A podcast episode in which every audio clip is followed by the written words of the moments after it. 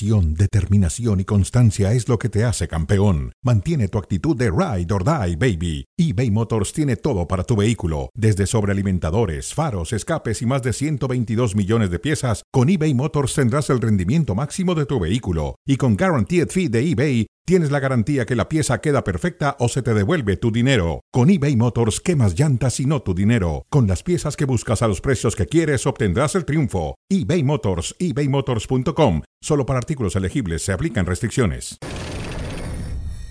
La excelencia. Eso es lo que todos buscamos. Un sentido de perfección que muy pocos pueden lograr. Es esa imagen de los referentes que el mundo nos presenta en esferas como el deporte y de manera más especial en el fútbol. ¿Dónde podemos encontrar la excelencia? Quizá en la precisión y la magia de Luka Modric, en la eficacia de Lewandowski o tal vez en la estrategia magistral de Joseph Guardiola. Imposible no pensar en el carácter de Jurgen Klopp y sus Reds, o en la letal pero idílicamente perfecta definición de Benzema. En la insaciable búsqueda por la excelencia, tiene cabida tanto aquel que vibró con el heroísmo de cada tajada de Thibaut Courtois, como aquel rojinegro que nunca dejó de preservar hasta conseguir el campeonato, bicampeonato. La temporada 2021-2022 nos dejó la tarea de buscar a los mejores, a los que no claudicaron hasta brillar y hacernos vibrar con sus grandes logros.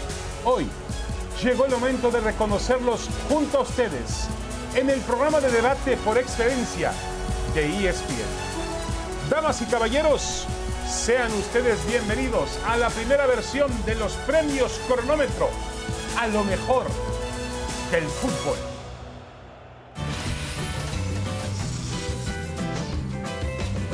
Buenas tardes, les damos la más cordial bienvenida a la primera edición de los premios Cronómetro, a lo mejor del fútbol en medio de los estragos que el COVID aún mantiene. La temporada 2021-2022 nos regaló grandes momentos y enormes figuras a quienes hoy vamos a reconocer gracias a su voto y el de nuestros expertos panelistas. En compañía de David Faiteson hablaremos de los más destacados de las ligas europeas y por supuesto de la Liga MX, donde premiaremos a los futbolistas y estrategas más destacados de la temporada.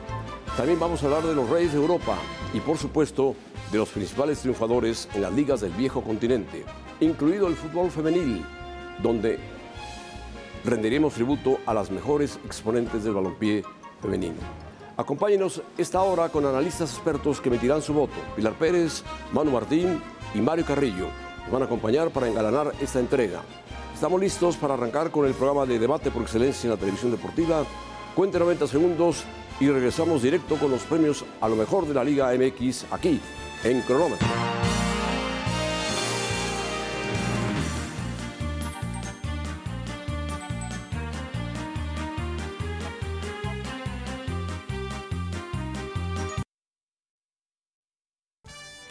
Los nominados al guante Hola, de ¿qué tal? oro Aquí al estamos. mejor portero de la Liga MX son Camilo Vargas, ¿Ah?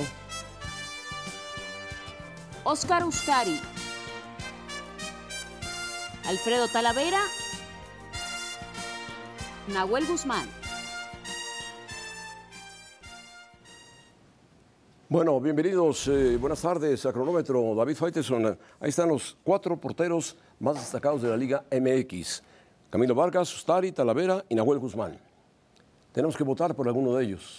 Hola José Ramón, ¿qué tal? ¿Cómo estás? Además, muy emocionado por ser parte de este programa. Lo estaba esperando con los, para, con los, eh, frotándome las manos.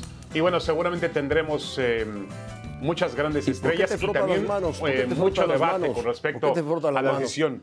No, porque me gusta, me gusta ese tipo de alguien- programas donde hay que escoger, hay que comprometerse. Capaz que alguien más adelante pone a Mourinho como el técnico del año en Europa. Por Dios, por Dios. Es como para No, no. ahorcarse. ¿Sabes algo, José Ramón? ¿Sabes algo? No, te, te lo adivino. A ver, pero a mí el portero José Ramón, a mí me, me- me- yo me quedo con Camilo Vargas. Me Bueno. quedo con Camilo Vargas, realmente el portero colombiano del Atlas ha sido fundamental en el bicampeonato del equipo. Em, le da mucha seguridad, es un tipo con personalidad, es un tipo que maneja muy bien el balón eh, en los pies, de esos porteros modernos, Con los pies, que con los no pies. se acongoja, que no se pone nervioso. y la verdad es que ha hecho un gran, gran trabajo. Para mí el mejor portero del año es Camilo Vargas. Sí, Camilo Vargas fue un porcentaje fundamental para que el Atlas fuera no solamente campeón, sino bicampeón. Un portero sobrio, seguro y que juega muy bien con los pies la pelota, inteligente, portero de la selección colombiana, no va al Mundial, increíble, un portero de la calidad de Camilo Vargas, pero eh, aunque Ustari tuvo una gran temporada, Talavera tuvo una gran temporada también, y Nahuel Guzmán más o menos, pero Camilo Vargas finalmente fue el hombre perfecto de la saga Yo la creo que defensiva del Atlas. Los extranjeros que están ahí. El que más le Camilo competía, Vargas. José Ramón, yo creo que el que más le competía era Talavera, por la manera en la cual. Talavera. Bueno, Ustari también tuvo un gran año, es verdad, pero yo creo que Talavera, por la forma. Sí, pero, pero hay que ver lo que tenía, lo que tenía Ustari por delante, que fue un gran equipo de fútbol, y lo que tenía Talavera, y Talavera lograba mantener a flote a Pumas. Pumas se va a dar cuenta muy pronto de lo que significa tener o no tener a Talavera. ¿eh? Estamos de acuerdo. A mí me parece que marcaba diferencia en el equipo. Ayer, ayer estuvo con nosotros Lilini y dijo que Talavera, bueno, pidió dos años y que finalmente decidieron quedarse con González para darle entrada o ahorrar el dinero que pedía Talavera en la compra de jugadores como Del Prete o el Toto. No, no, está bien, está bien. Salvio. Camilo Vargas, la gente votó por Camilo Vargas, está bien. El mejor portero. Vargas. El mejor portero. Vamos a Que coincide defensa. con los balones de oro del fútbol mexicano entregados el fin de semana pasado, José Ramón. Sí, falta- También Vargas fue el mejor portero. Vamos a, vamos a dar el balón a Iraragorri, que compró el Sporting de Gijón.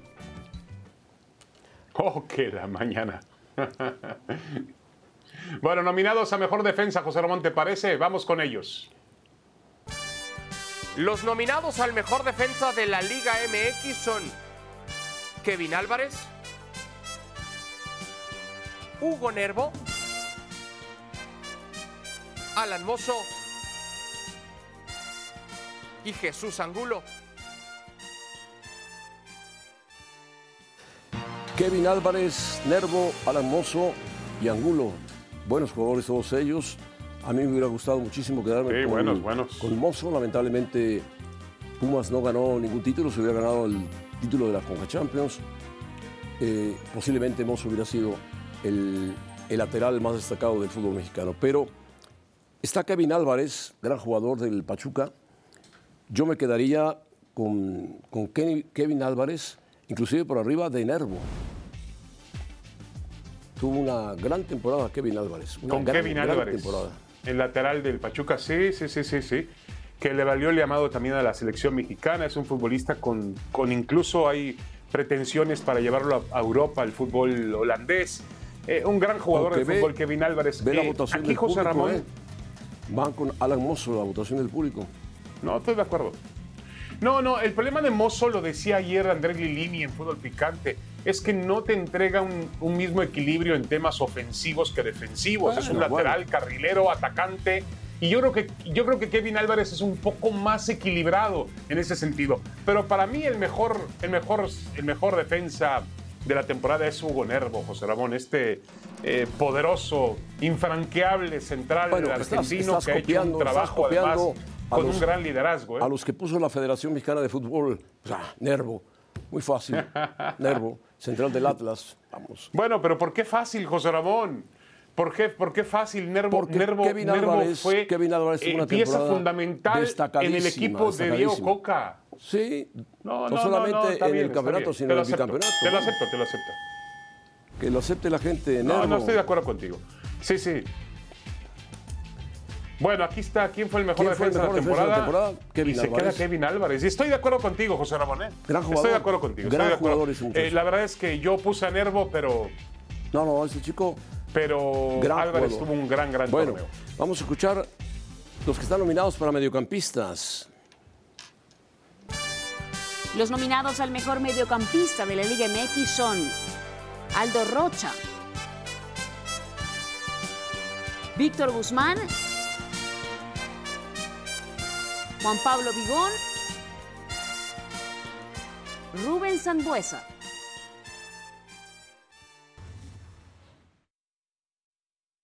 Mucha clase, José Ramón, mucha clase medio campo. A ver, de estos cuatro, Rocha, Guzmán, Vigón Zambuesa, bueno, Zambuesa no sé, se metió al final Zambuesa. Tuvo un buen año con el San Luis Potosí, es verdad.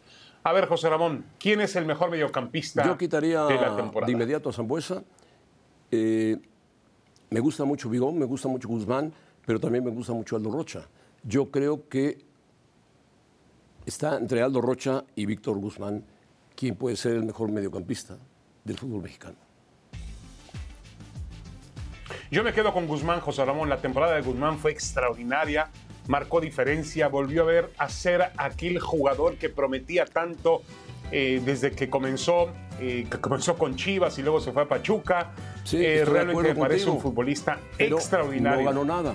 En cambio, Rocha ganó un bicam- bicampeonato. No, es verdad. ¿no? No, estoy de acuerdo, pero, pero vamos a premiar un mediocampista creativo, ¿no? Un mediocampista que, que- que- que Bueno, genere Rocha es- juego, que dé, es dé un- pases a es un mediocampista profundidad. de contención. Hay mediocampistas ofensivos y hay mediocampistas Sí. defensivos. Yo, no sé por qué al final del día, eh, me acuerdo muy bien que Juan Carlos Osorio me, me hablaba muy bien de, de Guzmán, decía que era un futbolista con una calidad excepcional, pero yo no sé por qué nunca pudo convencer al Tata Martino, ¿no? Lo cual es una pena, Quizá, porque es un buen jugador de por sus fútbol. antecedentes, cuando fue transferido a Chivas y tuvo ese problema que regresó a Pachuca, ser. esos antecedentes le provocaron a Guzmán una gran baja de juego y estar seis meses parado recuperándose. Vamos a ver por quién votó la gente. Si por Rocha o por Guzmán. Rocha. No, y lo de Rocha excepcional, como dices tú, también fundamental para, para el Atlas de, jugador, Coca, ¿no? frío. Rocha, mira, Aldo Rocha. Hay que ver cómo tira los penaltis, muy bien. Bueno, Sí, de acuerdo, de acuerdo. Ahora también, también es evidente que la diferencia entre Rocha y Guzmán fue que Rocha levantó el trofeo y Ah, bueno. Guzmán no. Esa es la Esa diferencia. fue la diferencia. Esa es la diferencia entre Vinicius y Lewandowski. Bueno, más o menos. Eh, los, los- los mejores delanteros, vamos a escuchar, los mejores delanteros. Los nominados al mejor delantero de la Liga MX son Julián Quiñones, André Pierre Gignac, Julio César Fuch y Nicolás Ibáñez.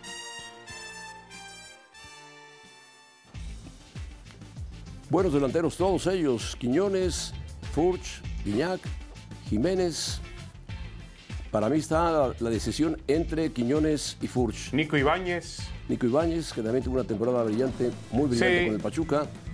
Aunque Guiñac fue el campeón de goleo, en la liguilla no apareció mucho Guiñac. Sí apareció Quiñones, sí apareció Ibáñez, sí apareció Furch. Me parece a mí que las- la decisión está entre Quiñones y Furch, cualquiera de ellos dos. Sí, lo, lo de Quiñones, el cierre del Quiñones fue fantástico. Realmente se puso al Atlas a los hombros, fue el jugador desequilibrante, marcó los goles que finalmente significaron el título. Eh, ya mencionabas tú lo que hizo Ibáñez con Pachuca, un gran goleador, era el hombre que culminaba las jugadas que generaba el club de los Tuzos. Y Guiñac y su acostumbrada regularidad. Pero José Ramón, el mejor es Furch. Sin duda alguna, el mejor es Furch. Eh, Fue un, es un delantero implacable. Bueno. un hombre que recibe el balón a espaldas y que logra controlarle, darle es- tiempo. Es más se convierte implacable, en una pared, en un es más poste. implacable Quiñones que Furch. Lo que pasa es que Furch juega muy bien de espaldas, cosa que no hace Quiñones. Y Furch tira muy bien los penales, cosa que no hace Quiñones. Ya lo vimos en, el- en la Supercopa. Pero bueno, me parece que Furch, el argentino, tuvo una gran temporada Es que y el se lo Atlas- merece, se lo merece. A ver, José Ramón, el Atlas, el Atlas fue primero campeón del fútbol mexicano sin Quiñones. Y el Atlas siempre ha sido campeón. Las últimas dos veces que ha sido campeón ha tenido a Furch como figura. Eh, entiendo que Quiñones ha sido un jugador espectacular. Para mí es una de las grandes revelaciones de la temporada. Pero no está por, Por cierto, encima del argentino. ¿eh? El que argentino filtró está... por ahí rápidamente cuando enfrentamos al Atlas. Tuvimos que haber marcado el gol de penalti. Vámonos.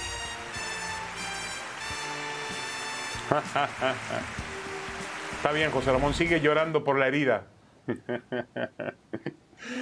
bueno, ahí está Furch. Julio Furch. El mejor equipo. Cuando nadie tiene duda sí, que el mejor de- equipo fue el Atlas, José Ramón, campeón. o vamos a hacerle a la Federación Mexicana de Fútbol a decir quién es el campeón de campeones. No, el mejor equipo Cuando fue el hubo un Atlas. solo campeón. El Atlas. Y que hable del Atlas justamente un hombre que dirigió al Atlas y lo dirigió brillantemente, Ricardo Antonio Lavolpe. La hora cero es presentada por McDonald's.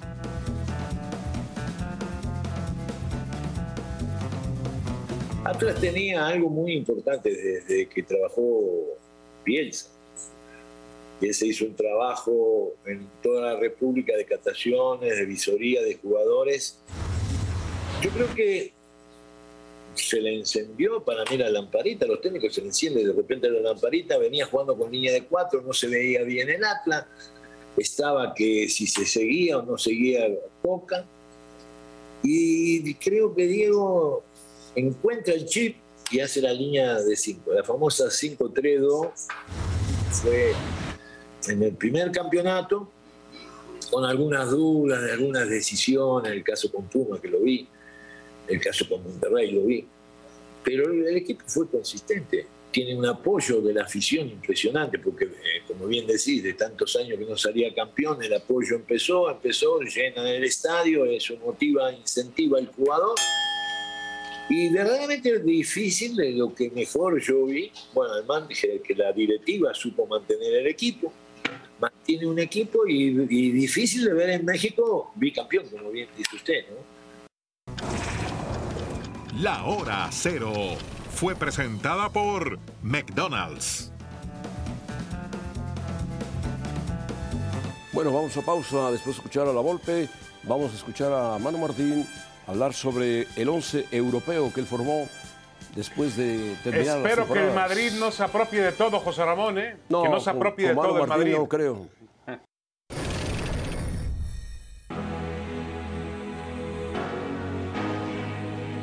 El Madrid es campeón de liga.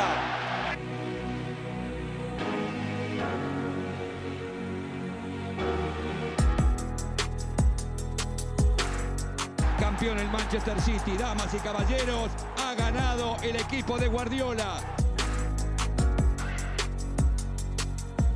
¡Milan es campeón de la Serie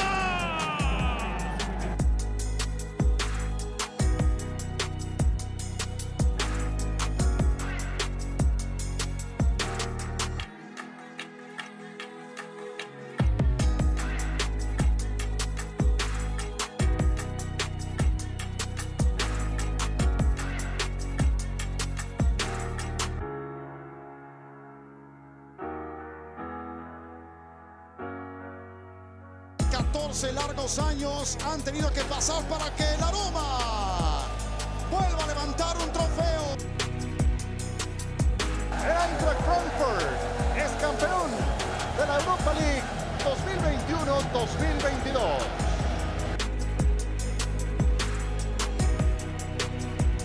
Valverde busca pie y está gol.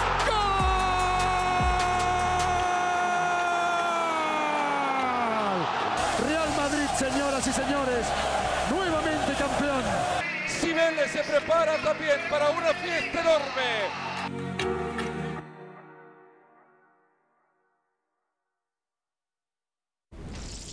Bueno, bienvenidos a, a este debate con Manu Martín, que está en España, y David Faiteson, que se encuentra en, en Estados Unidos, para hablar sobre el once ideal de las ligas de Europa. Manu Martín, ¿cómo estás? Bienvenido. ¿Qué tal? ¿Cómo estáis? Eh, hace unos años con, con David eh, entregamos los Oscars del deporte y nos vestimos, nos vestimos los dos con el smoking. No sé por qué hoy, en un hecho tan singular del que me siento orgulloso de formar presupuesto. Parte, las gracias, pues teníamos que habernos vestido con un smoking blanco. Pero, bueno. pero el productor no tuvo presupuesto para darnos un smoking blanco. Epa, epa. ¿Eh? Querían un smoking rojo. rojo Sabes que yo no tengo colores, me pongo lo que me deis. Venga, Manu, venga. Empezamos con el portero. Bueno, eh, vamos con el 11. El 11 ideal, pues sí. El, el, portero te va a gustar. No, el portero no hay duda. El portero bríncatelo, ¿no? no hay duda. No hay ninguna duda en Europa. Deja que hable Manu Martín, déjalo. déjalo. De, la, de la temporada. Venga, vamos con los defensas. Por la banda derecha, eh, tú pondrías a Carvajal, no tengo la menor duda, pero yo voy a poner a Alexander Arnold. Me parece que la temporada que ha hecho el, el jugador del Liverpool es espectacular. Ahí estamos viendo primero las paradas de Courtois las de la Champions sobre todo han sido salvadoras también en liga, pero Alexander Arnold yo creo que es uno de esos jugadores que sigue en progresión hacia arriba y que se merece esa posición, uno de los jugadores que, ahora, ha recuperado ahora Carvajal tuvo, Carvajal tuvo una, una tarde en San Denis imponente, ¿eh? jugó Bueno, el partido final. Fue uno de los mejores jugadores merengues, ¿eh? Una, Arnold jugó 60 partidos, pero bueno, no te preocupes. No, si no, tú está bien, quieres poner a Carvajal porque No, una buena no, tarde, no, ponemos no. a se Carvajal. Carvajal- no es que es yo quiera poner, lo único que te digo es que Carvajal terminó muy bien la temporada. Terminó bien la temporada. Pero estamos hablando, Las lesiones estamos lo hablando afectaron. del mejor lateral derecho. Y si me Bueno, lo permitís, sí, para yo ti creo que Alexander ha sido Arnold Alexander es el Arnold. mejor Vamos, lateral vamos con más polémica. Seguramente tuvo muchos premios Alexander Vamos Arnold, con- ¿no? Bueno, continuamos. Vamos Venga, con más polémica. Manu. Os voy a hablar de dos centrales. Uno nos va a sorprender, pero a lo mejor el otro sí. Estoy hablando de Van Dijk. Sin él el Liverpool hace dos temporadas no funcionó. Se recuperó de la lesión y le hizo funcionar al Liverpool hasta llevarle de nuevo a una final de Champions y a todas las finales. Porque el Liverpool, aunque alguno que yo me sé dice que ha fracasado este año, lo cierto es que ha jugado todas las finales. Con lo cual, ese mismo que Pero dice ganado- que ha fracasado el Liverpool sola. alabó a aquel Madrid de Di Stéfano que jugó todas las finales. No. Sí, sí, pero que, pero, pero que yo te escuché a ti decir que el Madrid de Di Stéfano, que jugó cinco finales, fue un gran Real Madrid y no ganó ninguna. Este por lo menos ganó, ganó no, no, ganó también la Copa de la Liga, con lo cual ganó dos. cinco y el finales. otro central, el Madrid de que Di puede Stéfano, sorprender de... Ganó cinco Champions. Por Dios, Manu. Sí, no, no, digo cuando era entrenador, cuando era Ah, entrenador, cuando pero era que eso es otra historia. Te hablo del otro central, José Ramón. Ahora, el holandés, el holandés es el mejor defensa central del mundo. Sin duda alguna, Sin- ahí te apoyamos. sin Manu. duda alguna. Sin duda alguna, correcto. Bueno, Pero para los que solo ven Champions, habría que recordarles que hay otras competiciones y que hay otro fútbol. Y el otro central para Estoy mí de acuerdo con es él. Koundé, el Estoy todavía el sevillista francés porque Koundé. le van a vender, pero la- las temporadas que lleva haciendo Koundé son espectaculares. con el Sevilla. Sí, señor. Y si queréis os digo también el lateral izquierdo. Pero que, bajaste bueno, de categoría, Manu. Llevaste, lo, No. lleva- lo bajaste de categoría porque, a, ver, tú dices que, que la gente que nada más ve la Champions, pero en la Champions se concentra lo mejor que hay en el fútbol Claro, y el máximo por eso- nivel. Por eso No, pero es uno de los tipos más preciados y con el que el Sevilla va a hacer mucho Que negocio aún este año. no estando en la Champions, Para que está juegue la Champions el año que viene. ha tenido una temporada formidable con Sevilla, formidable. Tan es así que está a la venta inmediatamente y varios equipos están interesadísimos en Jules Koundé, jugador de la selección francesa. Espectacular. Y el otro lateral, Joao Cancelo. Vamos a ir metiendo también eh, gente campeona en la Premier. Yo creo que la temporada de Joao Cancelo en el lateral izquierdo del equipo de Pep Guardiola es impecable y ayudando en todo momento a su equipo. Ahí os veo muy silenciosos. No sé si es que no teníais favorito o que os ha sorprendido.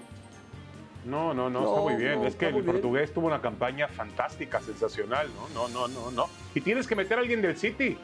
Tienes que meter Bueno, a alguien del City en ese aparato no. defensivo. No hemos hecho más que empezar, David. Nos vamos al centro del campo. Otro que me parece, me parece que porque el City no llegó a la final de la Champions. Si hubiera llegado a la final de la Champions, este del que os hablo hubiera sido el mayor Sí, favorito sí. al Balón de Oro. Me parece que Kevin De Bruyne le está al mismo nivel de Karim Benzema, cada uno en su posición, uno haciendo goles y otro dándolos. Pero creo que Kevin Diferente- De Bruyne no va a tardar muchos años en ¿eh, ganar el, Manu? el Balón de Oro. Entre un goleador como Claro, Benzema correcto, y un hombre que correcto. construye como el belga Kevin De Bruyne. Que por cierto con Bélgica no, no ha Te voy a poner contento, José Ramón. National League. ¿eh? Otro centrocampista, un tal Luka Modric. No sé si te suena, pero, Me suena. pero es que me parece tan espectacular lo que está haciendo con la edad que Maravilloso tiene, futbolista. con las veces que yo el primero he dicho que no iba a dar para más y sigue dando y sigue creciendo y vamos a ver cómo llega al Mundial con su selección. Bueno. Pero me parece que es el jugadorazo del Madrid. Se habla mucho de Benzema y de Courtois y yo siempre digo que lo mejor que tiene el Real Madrid se llama Luka Modric. No, y es increíble lo que ha rendido en el Madrid, ¿no? Es decir, uno pensaría que, eh, que, que, eh, que- que pasará la historia del Madrid como uno más. Yo creo que Modric está metido en la historia moderna del Madrid, ¿eh? Ha rendido con creces en el campo En la de historia juego, moderna y en la impresionante. historia vieja del Sin Madrid. duda alguna. Sí, sí. Está Luka Modric. Hay que recordar el pase de tres dedos sí, que le dio al brasileño para en marcar la el historia. primer gol contra el City. Y el último centrocampista, aunque con él podríamos jugar en distintas posiciones, pero tenía que traerlo y era necesario traerlo. Yo creo que Bernardo Silva, por cómo ha revolucionado al City, sobre todo en la segunda parte de la temporada, también merece estar en esta lista de los mejores del año. Así que Bernardo Silva, el último centrocampista, aunque le podríamos poner como a Kevin De Bruyne, también un poquito más adelantado. O sea, ¿Por qué, no, por qué no te vas a vivir a Londres, este, Manu Martín, y ya te olvidas de vivir en Madrid? Porque, porque Bernardo Silva juega en Manchester, esa es la primera. Entonces me extraña que no me hayan mandado a vete a Manchester. vivir a. Inglaterra. Esa es la primera, Mira, porque de Londres dos, todavía no he sacado a nadie. tres, Pero ahí viene lo mejor, José Ramón, ahí cinco viene lo mejor. de la Liga Y luego se os olvida muy rápido Los tres delanteros. ¿Qué ganó la los Liga Inglesa? que ¿Qué han ganó pasado la Liga durante ganó? que no la acabó bien, y Casemiro que se No, sigue buscando José un, Ramón, un pero el recambio, City fue un gran cual equipo. Vamos a hacer un gran equipo el City, hombre. No, estoy de acuerdo que es un gran equipo. Y los No tres tienes delanteros nada que que, decirle esta. Hasta ahora no tienes nada que refutarle a, Mar- a Manu. Por Claro, Dios, es un claro. equipazo. los tres delanteros los podéis colocar como queráis, en el orden que queráis, o a lo mejor se atropellan entre ellos, pero cuando tienes a los tres mejores, tienes que ponerlos.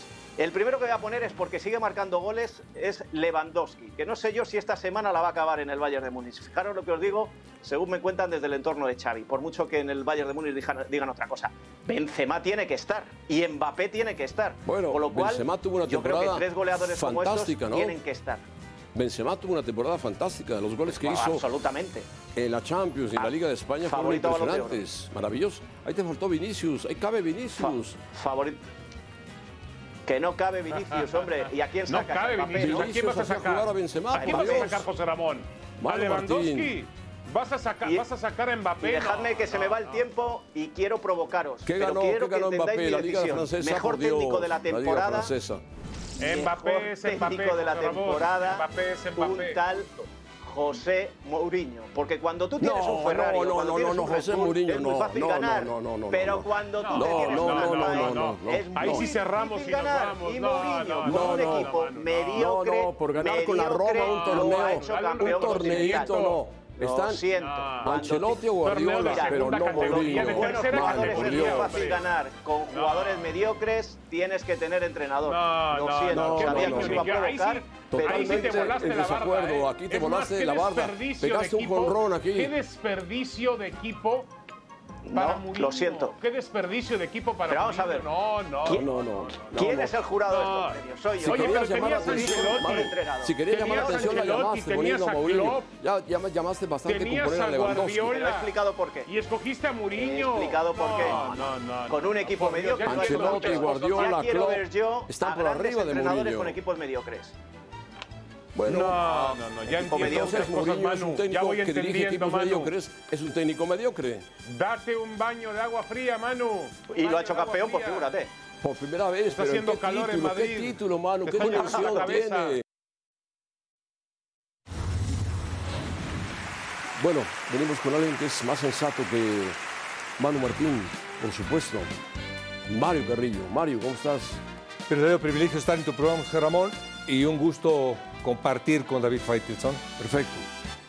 uno de los grandes del periodismo. ¿Manu Martín o David Faitelson? No, David Oh, Faitelson. muchas gracias, David profe. Faitelson, digo, con todo respeto, con todo respeto. Sí. grande, sí está grande. Ahora, el eh, profe Mario Carrillo, yo estoy seguro que usted va a corregir el error de Muriño. Usted va sacaría a No, Mourinho no me de ese enteré, equipo, pero lo voy estoy a seguro. intentar. Voy a intentar de Inténtalo, disipar lo mejor posible. Sí, Vamos a escuchar los nominados, Mario. correcto. Los nominados al mejor director técnico en ligas europeas son Carlo Ancelotti, Jürgen Klopp, Josep Guardiola, José Mourinho.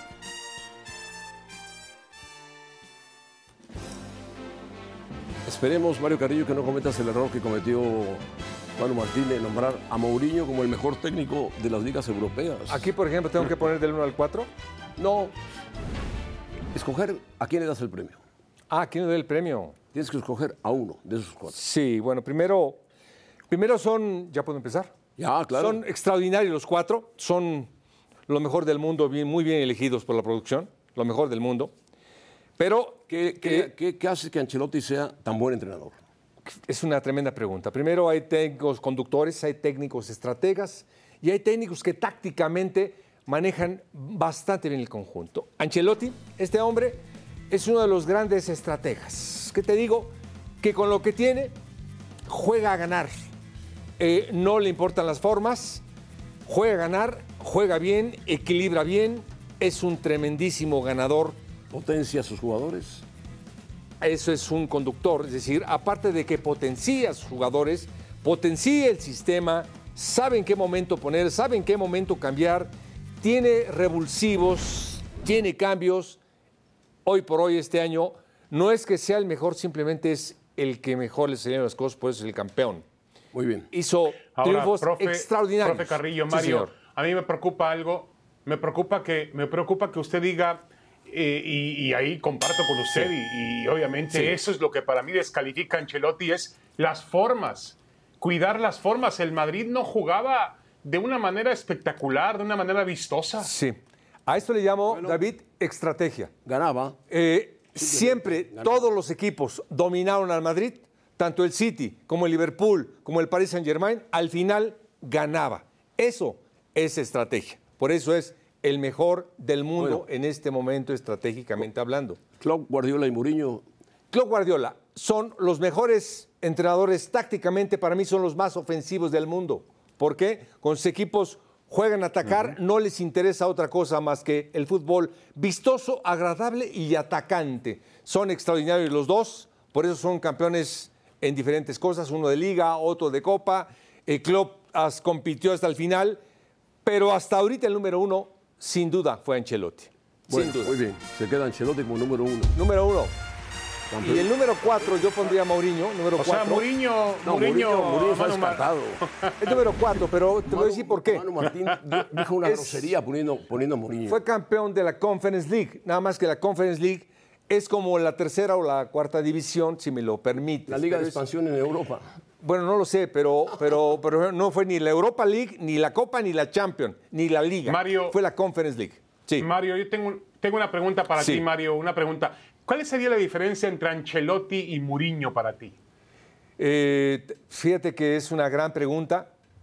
Primero, Ancelotti es un tremendo conductor, es decir, todo mundo se siente bien con él, eh, se siente agradable con él, se supera, eh, mejora los cambios. Nunca ves a un jugador molesto, siempre los suplentes los ves eh, proactivos. Por esto, hasta el último minuto ganaba los partidos.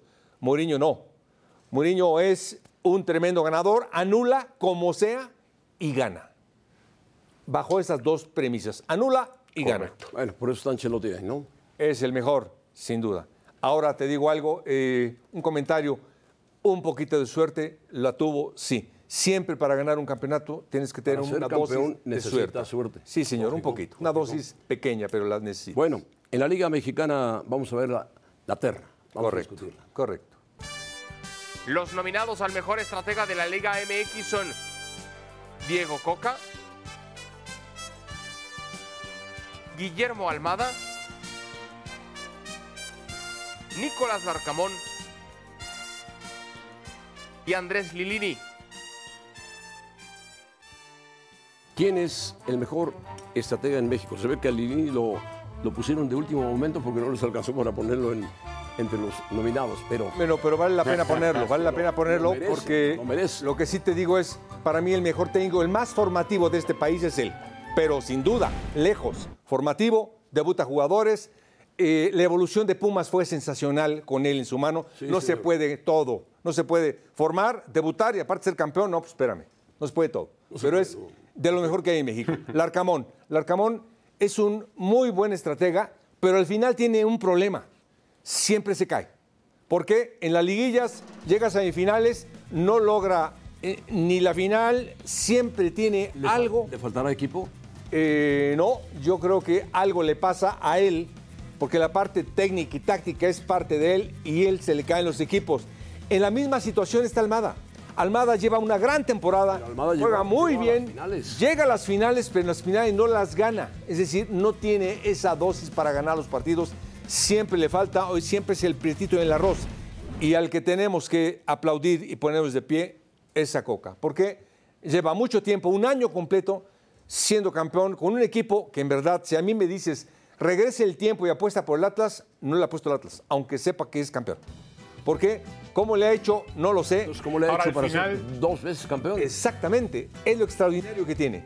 Con muy poco hace mucho, un gran Pero ahí está la un gran respuesta. equipo y un Correcto, gran correcto. estratega. No, pero tiene buen equipo el Atlas. Esa es la clave, lo que Lo- acaba de decir Mario Carrillo. Esa es la clave. Hacer mucho con poco.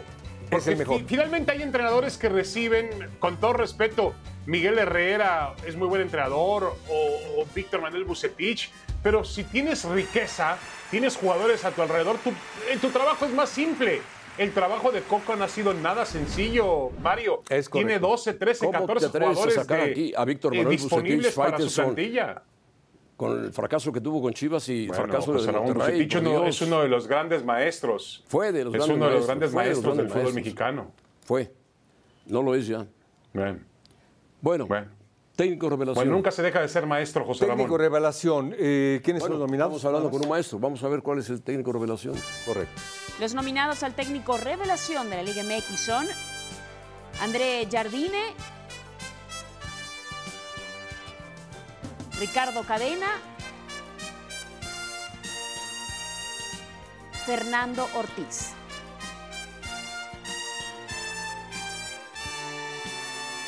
Bueno, para ti, ¿quién es de los tres el técnico revelación? Está interesante, ¿eh? Está no, interesante. aparte, primero, grandes relevos. Los tres vinieron ya con el torneo comenzado. Pero para mí, el que tiene una palomita más es Ortiz. Pero te voy a decir por qué. No es posible, nadie pensábamos que siendo último lugar de la tabla general, lograra calificarlo hasta el cuarto lugar, ganando una serie de partidos en una manera eficaz, sorprendente y extraordinaria. Yo por eso se lo doy a Ortiz, porque aunque Cadena fue un gran relevista y lo hizo bastante bien, y Jardín hizo de San Luis un equipo de respeto, este hombre de la nada, de último lugar, lo llevó a la liguilla hasta cuarto lugar general y eso lo hace para mí. En la que fue arrollado por el Pachuca. Sí, pero vamos, ya llegó. Simplemente lo sorprendente es de cero lugar a cuarto lugar. Es Bueno, José Ramón no mucho. entiende que fue último lugar. José Ramón no entiende que fue No, último sí, lugar. claro Ahí lo dejó Solari. lugar. Hombre. Se le olvidó a José No, Ramón. no, no. Tiene, ¿Cómo se le va a tiene este, América un lapsus por lugar? ahí, Mario. No, no, no. Ah, bueno. Lo que pasa es que Lo dejó Solari en último lugar, José Ramón. En la Liga Mexicana, que es de plástico. Lo llevó al cuarto lugar, brincas evitó la lugar, reclasificación. ganando cinco o seis partidos ver, consecutivos. José hombre. Ramón, con todo respeto, José Ramón. tenía equipo. Y el profe Mario Carrillo lo sabe. Dirigir, dirigir un equipo como el América no es fácil. La presión no de es dirigir un equipo dirigir como el América te equipo. exige Ningún semana equipo. con semana. No, no, no, no. Pero el América te ponen bajo la lupa. Semana por semana en los entrenamientos, en lo que dices en la prensa, en cómo te comportas en la relación con los jugadores, Mario. Bueno, ya, es diferente ya la- dirigir la, al la América. defensa del América es soberbia por tu parte. Ya, ya sabemos, ya sabemos de dónde procedes y a quién le vas. Bueno, ahí y tienes un hombre que fue campeón con América. Bueno, no es sencillo, no es sencillo a triunfar con América. Fue campeón, Bicampeón, perdón. bicampeón, perdón. Digo, discúlpenme, pero fue Bic- bicampeón, bicampeón. Tiene razón, Mario. Verdadero ya- privilegio pero estar ahí aquí. Ya no se acuerdan muchos. Eh, no, no importa, pero no importa. No importa. No importa. Todo se olvida. Todo se olvida, es la vida, es la vida es así. Bueno, gracias Mario Carrillo. Muchas gracias por estar con Saludos, profe, saludos, Mario.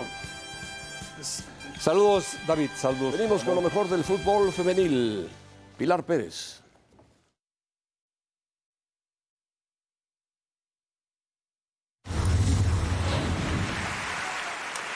Estamos de vuelta en los premios cronómetro y vamos a darle la bienvenida a Pilar Pérez. Pilar, ¿cómo estás? Bienvenida para platicar sobre fútbol femenino, donde también hubo grandes, grandes protagonistas en el año. Pilar, saludos, un placer. Igualmente, David, saludos José Ramón, qué gusto estar de Igualmente, vuelta Pilar. con ustedes y además de gala, ¿no? Entregando estos premios. Perfecto, Pilar. Vamos a ver quién fue la, la mejor futbolista del mundo. Las nominadas a mejor jugadora del fútbol europeo son Alexia Putellas, Ada Herberg y Perril Harder. ¿Qué quedas, Pilar, de las tres que se escucharon? Putellas, Herbert o Harder. Bueno, yo. Sí, yo me tengo que quedar nada más y nada menos que con la noruega de 26 años, Ada Hegerberg. Ya la conocemos muy bien, balón de oro en el 2018. Y bueno, esta última temporada, la verdad es que regresó de una lesión de casi 20 meses, porque se lesionó prácticamente todo el 2021. De hecho, antes de ello, se perdió toda la actividad con club y con selección. Bueno, ya sabíamos que con selección no estaba participando mucho después de lo que pasó en el Mundial del 2019 y aún así, recuperándose de esa lesión, termina ganando no solamente la Champions League, de la cual es la máxima goleadora con 59 tantos, sino además la Liga Francesa, ambos trofeos que los había perdido su club un año anterior contra el Paris Saint-Germain y contra el Barcelona, que justamente le valió a Alexia Putellas para hacer ese balón de oro, porque el Barcelona terminó ganando el triplete la temporada antes de la anterior. Así que hoy me tengo que quedar con la Noruega, porque definitivamente un regreso como ese, José Ramón David, es muy complicado y además, bueno, pues haciéndolo así, ¿no? Siendo parte muy importante como centro delantera de eh, ambos títulos. O sea, Pilar, pero la, la, la catalana Putellas fue nominada como el Balón de Oro. Es decir, es el, realmente la distinción que le dan. Yo entiendo que tú la diferencia se la das por la posición en el campo que ocupa, en este caso, la jugadora noruega. No, y también por la temporada, porque al final lo de Alexia fue de la 2021, ¿no? Y lo que está consiguiendo hoy Ada es de la 21-22 y seguramente lo que venga para la siguiente campaña va a ser aún mejor, porque ella después de toda esa lesión y de que se perdió tantos partidos y tantos minutos de acción todavía sigue siendo top de centro delantero David. Así que creo que además ahora con la vuelta con su selección a la Eurocopa va a brillar aún más. Bueno, sorprendente la, lo que hizo Pilar, dejó fuera a Putellas, ¿eh? dejó fuera el balón de oro de la FIFA. No, Bueno, no, no, no, dio un punto de vista José Ramón. Punto, se tiene que decidir por alguien, ¿no? No Bueno. pasa nada. Además, la Noruega es una jugadora fantástica. No has tenido Ya oportunidad sé, de verla tú, pero juega en el Olympique de Lyon. No y tienes es que decírmelo. Sensacional. Es una gran jugadora. Bueno, vamos a ver quién fue la figura de la Liga MX. A ver si también hay una sorpresa ahí, Pilar. Las nominadas a mejor jugadora de la Liga MX femenil son Alicia Cervantes, Stephanie Mayor, Charlín Corral, Rebeca Bernal. Muy bien. Pilar, ¿quién de las cuatro para ti es la figura de México? ¿Licha Cervantes, Stephanie Mayor, Charlín Corral o Rebeca Bernal?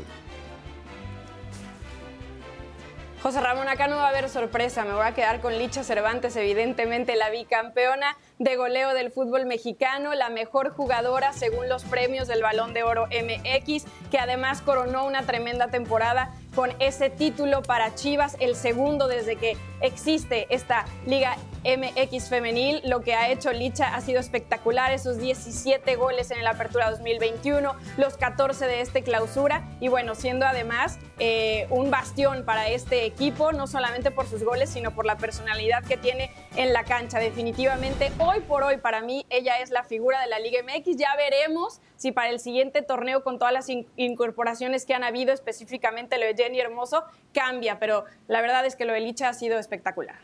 Bueno, No, y, Cervantes. lo que marca diferencia aquí, Pilar, es que los goles, de, los goles de Licha Cervantes significan un campeonato. En un torneo, además, donde generalmente los equipos regios han establecido condiciones, Licha realmente ha sido fundamental para Chivas, que hoy es la envidia, la envidia del equipo varonil, porque Chivas varonil quiere descubrir una Licha Cervantes para que juegue también con los varones, para que Pues se va a meta tardar, los se va a goles, para que decida descubrir los una Licha partidos. Cervantes, el una equipo jugadora varonil. fantástica. Se va a tardar en, en descubrirlo. No está fácil, ¿eh? Se va a tardar un poco. Bueno, vamos a ver el estratega, la terna del Pues sí. estratega, el técnico. Los nominados a mejor estratega de la Liga MX femenil son Eva Espejo, Juan Pablo Alfaro, Roberto Medina y Juan Carlos Cacho. Bueno, ¿quién domina el banquillo femenil? Eva Espejo, Alfaro, Medina, Cacho. Hay una mujer, tres varones. ¿Con quién te quedas, Pilar? Creo que va a ser sorpresa este también, José Ramón, porque me voy a quedar con el Pato Alfaro. Yo sé que Eva, bueno, evidentemente lo ganó recientemente en los premios del Balón de Oro de la Liga MX y ha sido la primera mujer en llevarse el título como la mejor estratega, pero creo que le damos muy poco mérito a lo que hizo Alfaro, que al final sí era parte del equipo de Edgar Mejía, fue su auxiliar y fue parte de, de lo que venía trabajando Chivas, pero en solamente un torneo ha conseguido levantar un título de liga y un campeón de campeones, conociendo evidentemente las bases de este Chivas con la sub-17, conociendo las jugadoras y bueno, mejorando mucho lo que venía trabajando la institución sin la inversión y sin los recursos que tienen equipos que siempre están ahí, ¿no? Como Tigres y Monterrey. Así que hoy, después de que el Pato no se lo llevó en, en los premios oficiales de la liga, se lo doy yo aquí porque algún mérito tiene que tener. Bueno, No, se y- y compuso, no se olvidar compuso el pronóstico de que Pilar terminó Chivas. Femenil. De acuerdo. Bueno, le dio el reconocimiento a Chivas Femenil, que es campeón del fútbol mexicano. Ahora, eh, Alfaro tuvo una temporada pilar invicta. El Guadalajara no perdió un solo partido Sí. en todo el rol regular, ¿eh? Un torneo. Sí, aún así terminó segundo, ¿no? En la tabla por detrás de. Rayadas, pero lo hizo muy bien. No, no, no, pero, pero al final del día, de acuerdo, hizo una gran temporada y lo justificó en las finales también, ¿no? Pilar, saludos, De un abrazo, muchas gracias. Muy bien, Pilar, gracias. Igualmente, José Ramón. un placer. Dios. Tenemos ahora o nunca con Pedrosa y con Hércules Gómez. Saludos, gracias. Bueno, adiós, Faitelson. Porque me gusta, me gusta ese tipo de programas donde hay que escoger, hay que comprometerse. Capaz que alguien más adelante pone a Mourinho como el técnico del año en Europa, por Dios, por Dios. La diferencia entre Rocha y Guzmán fue que Rocha levantó el trofeo y Ah, bueno. Guzmán no. Me parece que Furch, el argentino, tuvo una gran temporada. Es que y el se lo Atlas- merece, se lo merece. Pero bueno, no te preocupes. No, no, si tú bien, quieres poner a Carvajal porque No, no, tarde, no, no, se Carvajal. Carvajal, Correcto. Bueno, Pero para los que solo ven Champions, habría que recordarles que hay otras competiciones y que hay otro fútbol. José Mourinho. Porque cuando tú tienes No, un Ferrari, no, no, no, no, no, José Mourinho, es muy no, fácil no, ganar. no, no, no, pero no. cuando tú No, no, un no, no, no, no, no. Ahí sí cerramos y nos vamos. Mourinho, no, no, un no, equipo mediocre, No, por ganar- Ancelotti, Guardiola, Klopp, están por arriba de Mourinho. con equipos mediocres. Mourinho es un tremendo ganador, anula como sea y gana.